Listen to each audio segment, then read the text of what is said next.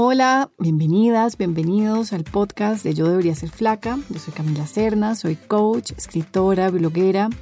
Me dedico a conversar con las mujeres sobre su relación con la comida, con el cuerpo, a indagar en estos elementos tan profundos de vivir con la idea de quedarnos con algo que nos funcione más. Caracol Podcast presenta Yo Debería Ser Flaca con Camila Cerna.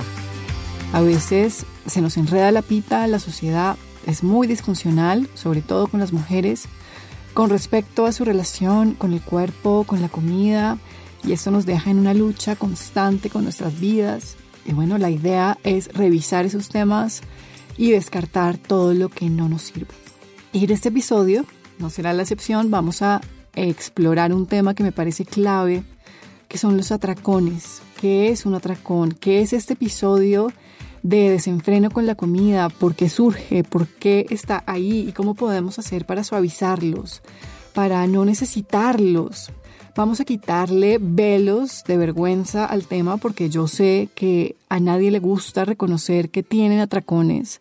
No es un tema fácil en esta cultura que glorifica la disciplina, el control, el autocontrol y cuando nos vemos en estas, cuando nos vemos que no podemos con la comida que nos gana, nos vamos inmediatamente a creer que esto es una falla personal. Y vamos a desmitificar mucho de eso. Vamos a indagar realmente en qué es lo que está pasando a nivel biológico, psicológico con los atracones, con la idea de ah, poder ayudarnos y de tener herramientas para no necesitar estos episodios más. Bueno, yo tuve atracones, entonces mucho de esto que voy a decir lo viví. Y yo llevo ya mucho tiempo entendiéndolos como algo diferente a lo que yo percibía de ellos cuando me ocurrían. En ese momento yo sentía profunda vergüenza, como algo que yo no estaba haciendo bien, algo que se me salía de las manos por ser incapaz de controlarme. Y esta percepción de los atracones me dejaba en una constante sensación de no poder confiar en mí misma, en mi cuerpo, en mi hambre. Y creo que esa era la peor parte, no poder confiar en mí, porque los recursos que me quedaban si no podía confiar en mi cuerpo era sujetarme, controlarme, subyugarme y tener una actitud súper policiva con la comida, llena de reglas y de normas, de estrés. Y me asustaba, la verdad, me asustaba y me convencía de que para poder parar de comer tenía que ejercer mi fuerza de voluntad. Pero mi fuerza de voluntad no me alcanzaba para comer como yo creía que tenía que comer. Y ahora sé, años después, que la fuerza de voluntad nunca tuvo nada que ver en ese asunto.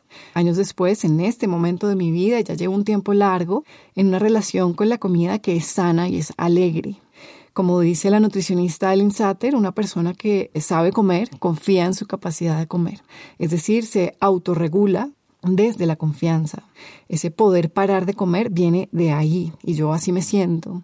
No fue un tema de fuerza de voluntad, ha sido un tema de que confíe en mi cuerpo, de permitirle a mi cuerpo que se relaje y que yo no interfiera en esta inteligencia que ya sabe manejar el tema de la comida y que no se necesita de mi vigilancia. Ahora bien, para las mujeres que están oyendo esto y dicen, bueno, yo quiero eso, yo quiero esa confianza, quiero relajarme así con la comida, quiero dejar de ser compulsiva, bueno, vamos a revisar algunos puntos claves. Primero, ¿qué es un atracón? Es una respuesta adaptativa y maravillosa del cuerpo ante la restricción. ¿Y por qué digo maravillosa? Porque nuestro cuerpo está diseñado para sobrevivir y eso es increíble y el atracón simplemente está respondiendo ante la alarma de una percibida hambruna. Vamos a mirar un poco más sobre eso más adelante. Recordemos que nuestro cuerpo aún responde al déficit calórico como lo hacía el cuerpo de los hombres y mujeres primitivos, para los cuales era una posibilidad morirse de hambre, no encontrar comida. Por esa razón el cuerpo desarrolló mecanismos de protección que nos obligan, que nos hacen buscar comida cuando se percibe este déficit. La teoría del set point tiene todo que ver en esto y nos ayuda a entender. El set point es el rango de peso que a nuestro cuerpo le gusta mantener, es el porcentaje de grasa que nuestro cuerpo naturalmente acumula y con el que se siente cómodo. El set point se establece por genética principalmente. Es decir, como dijo una psicóloga que me encantó esta frase, tenemos el cuerpo que podemos tener, no el que creemos que deberíamos tener. Y claro, la alimentación importa, el estilo de vida importan, pero cuando estamos hablando de el peso, tenemos que tener en cuenta que la genética, la herencia, determina mucho de esto. No es un tema como nos hacen creer en la cultura, que es a punta de ejercicio, a punta de fuerza de voluntad y de esfuerzo y determinación, que vamos a tener un cuerpo totalmente diferente al que tenemos por herencia, ¿no? Hay un sentido muy profundo ahí. Si nuestro cuerpo percibe que estamos bajándonos de nuestro set point, desencadena procesos que están fuera de nuestro control consciente. Es decir, no es algo que podamos controlar. Y nos volverá, por ejemplo, más ansiosas con la comida, más irritables, pensaremos más en comida. ¿Para qué? Para que vayamos a buscar comida, porque es importante, hace parte de sobrevivir. Incluso nos hace oler más. Por eso cuando empezamos una dieta, al principio, de pronto el lunes, podemos estar súper firmes con esa dieta, punta de fuerza de voluntad, pero ya para el miércoles, algo así, con el pasar de los días, pues no habrá fuerza de voluntad que pase por encima de esos impulsos biológicos de nuestro cuerpo que necesita procurarse calorías. Nos tornaremos irritables, pensaremos en comida, oleremos esa comida, esas galletas, eso que se nos cruza por el frente y en ese punto tendremos menos autocontrol, menos banda ancha para decidir cómo comer. Simplemente seremos como ese caucho que se estira y que se estira y finalmente se rompe. ¿Y se rompe cómo? Pues en la forma de ese atracón. Y creemos que ese desenfreno ocurre porque somos poco disciplinadas. Nos damos durísimo, nos castigamos por eso, pero no, no es por ahí. Esto es un proceso biológico en donde nuestro cuerpo se alarma ante la hambruna y hace lo que tenga que hacer para llevarnos a comer. Y si no entendemos qué es lo que está pasando, lo que vamos a ver de nuestra conducta son esas oscilaciones entre restringir y controlarnos y por otro lado descontrolarnos. Y vernos oscilar así genera una desconfianza básica en que sabemos cómo comer nos hace creer que algo está mal con nosotras, pero no es así, simplemente nuestro cuerpo hace lo suyo para sobrevivir y para enfrentar ese peligro, entre comillas, de la hambruna. Cuando digo entre comillas es porque ya no nos relacionamos con el término hambruna, la mayoría de la gente tiene acceso a comida suficiente, pero recuerda que nuestro cuerpo no va a saber distinguir entre un ayuno así súper estricto, una dieta, el hecho de que, no sé, no comimos durante un día completo porque tenemos un evento o nos estamos preparando para un matrimonio o estamos compensando de mil maneras o no estamos comiendo suficiente por X o Y. Ahí se despierta esa alarma de hambruna.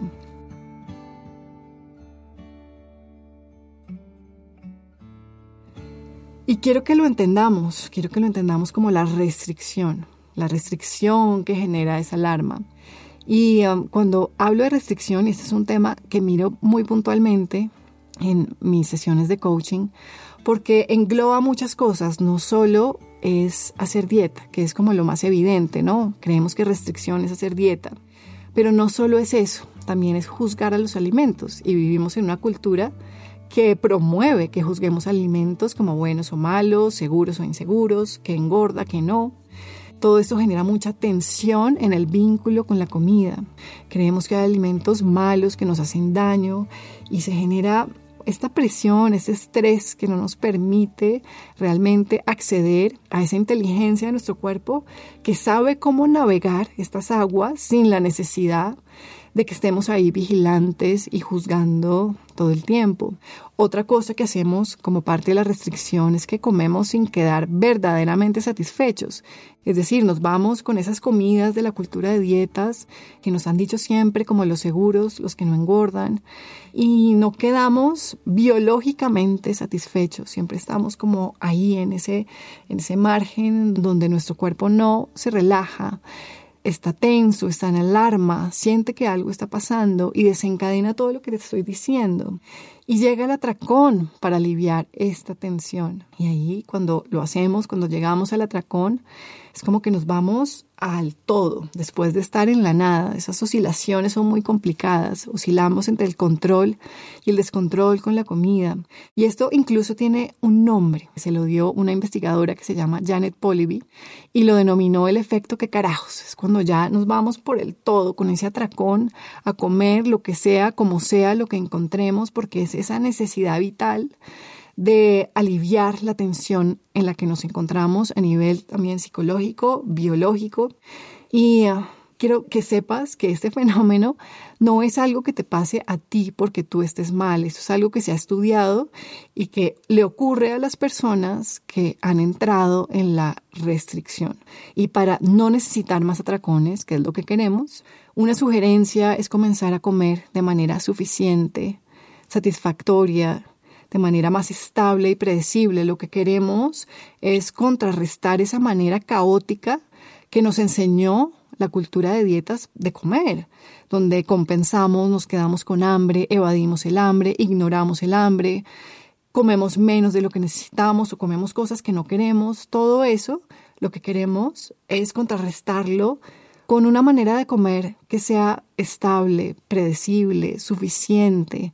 Y todos estos conceptos a veces no son tan fáciles de entender, pero ese es el norte a donde vamos. Queremos que el cuerpo se relaje, que se tranquilice, que pueda activar esos procesos de autorregulación lentamente, porque todo esto es un proceso. Comer autorreguladamente ocurre cuando naturalmente paramos de comer cuando ha sido suficiente. Pero ojo, tampoco quiero que idealices ese concepto. Yo voy muy en contra de todas las idealizaciones que hacemos de las cosas. Inclusive podemos idealizar este comer como el comer perfecto, pero a mí lo que más me parece interesante y más cercano a la realidad es la descripción de Ellen Satter del comer normal, que creo que habría que hacer todo un capítulo de este tema. Y ese comer normal puede incluir comer de más, comer mal, comer menos, todo eso se puede. Y lo que más cuenta es lo que ocurre la mayoría de los días, no lo que pasa esporádicamente. Entonces no vayamos ahora a confundirnos idealizando este comer autorregulado muy típico de la cultura de las dietas, idealizar todo, inclusive comer intuitivamente, comer autorreguladamente, se puede idealizar y ahí nos vamos a confundir. Creo que habría que hacer todo un episodio solo de este tema. Y otra cosa que podemos ir haciendo para aliviar la tensión de los atracones es tratarnos con compasión, porque tengamos en cuenta que de la mano con todos esos procesos biológicos que se desencadenan en nuestro cuerpo, también ocurren procesos psicológicos que acompañan esos atracones, porque se nos genera vergüenza y sentimos mucha culpa cuando tenemos un atracón. Podemos tender a aislarnos, a cancelar cosas que queremos hacer, a tratarnos mal, a juzgarnos muy duro. Por eso también es clave trabajar la autocompasión, que comprendamos que nuestros atracones responden a nuestro historial tenso con la comida y no es una falla personal, y que lentamente nos vayamos demostrando cariño y procurarnos cariño es una parte clave y cuando no lo queremos hacer porque cuando hemos terminado un atracón lo que queremos es seguramente violentarnos porque nos hemos acostumbrado a eso y creemos que tal vez por ahí podamos solucionar algo si nos juzgamos, de pronto la próxima lo hacemos mejor, pero la verdad es que toda esta agresión lo que hace es perpetuar el ciclo de los atracones. Entonces debemos interrumpir el patrón, debemos tratarnos suavemente y este autocuidado tendrás que ver tú qué es lo que más resuena para ti, porque yo no te puedo decir cuál es la fórmula específica del autocuidado, no la sé. Pero por ejemplo, si tendías a aislarte después de un atracón, bueno, el reto ahí sería hacer algo distinto y tal vez llamar a alguien, confiar en alguien, hacer una llamada, dar un paseo, no lo sé. Ese autocuidado, esa demostración de cariño, de autocompasión, de tratarnos más suavemente después de los atracones también es clave. Y otra cosa que también es importante es el hecho de que no podemos compensar. Es decir, si tenemos un atracón, no compensamos con ejercicio excesivo para bajar las calorías o quedándonos con hambre por dos días o lo que sea, sino que apenas volvamos a tener hambre, la atendemos, la atendemos aunque nos cueste. Es importante a nivel biológico que nuestro cuerpo comience a calmarse de esas oscilaciones y no lo podemos hacer en la medida en que sigamos como fomentando estos ciclos de restricción y después descontrol, así que no podemos compensar. Y eso hace parte también de la autocompasión. Atender nuestra hambre apenas surja, aun cuando hayamos pasado por un atracón o hayamos percibido que comimos de más, entre comillas. Yo quiero que entiendas que vives en una sociedad que alimenta el miedo a engordar y que castiga duramente a las personas gordas. Y ese es el mundo que estamos intentando cambiar. Estamos intentando desmantelar la gordofobia en todas sus formas y de entenderla cómo funciona. Y la gordofobia se nos mete en la relación con la comida. En estos procesos que son tan importantes, tan íntimos, y necesitamos cambiar ese mundo gordofóbico. Necesitamos personas que confíen en sus cuerpos tal cual son y el instinto de comer, el instinto del hambre, es confiable. Si no lo hemos sentido, podemos practicar estas cosas que te estoy diciendo para poder encontrar esa evidencia de autorregulación que ahí está. Ahí está, por más de que sea un proceso lento y difícil. Y nada de esto es banal o superficial. Y si tienes atracones y consideras que te generan mucha molestia, por favor pide ayuda no tienes que transitar esto sola. Pero bueno, si te llevas una idea general de este episodio, espero que sea algo parecido a lo siguiente. No estás mal, lo que haces con tu comida es una respuesta biológica ante la restricción, no tiene nada que ver con tu carácter y mucho menos con tu valía. Te veo en el próximo episodio del podcast. Vamos a hablar de un tema que me encanta, es uno de mis favoritos, que es la autocompasión. Vamos a ver qué es eso, por qué se confunde tanto con abandonarse o rendirse, por qué a la gente le da miedo ser autocompasiva, cómo la practicamos, cómo nos acercamos a esta herramienta que la verdad cambia radicalmente nuestra vida.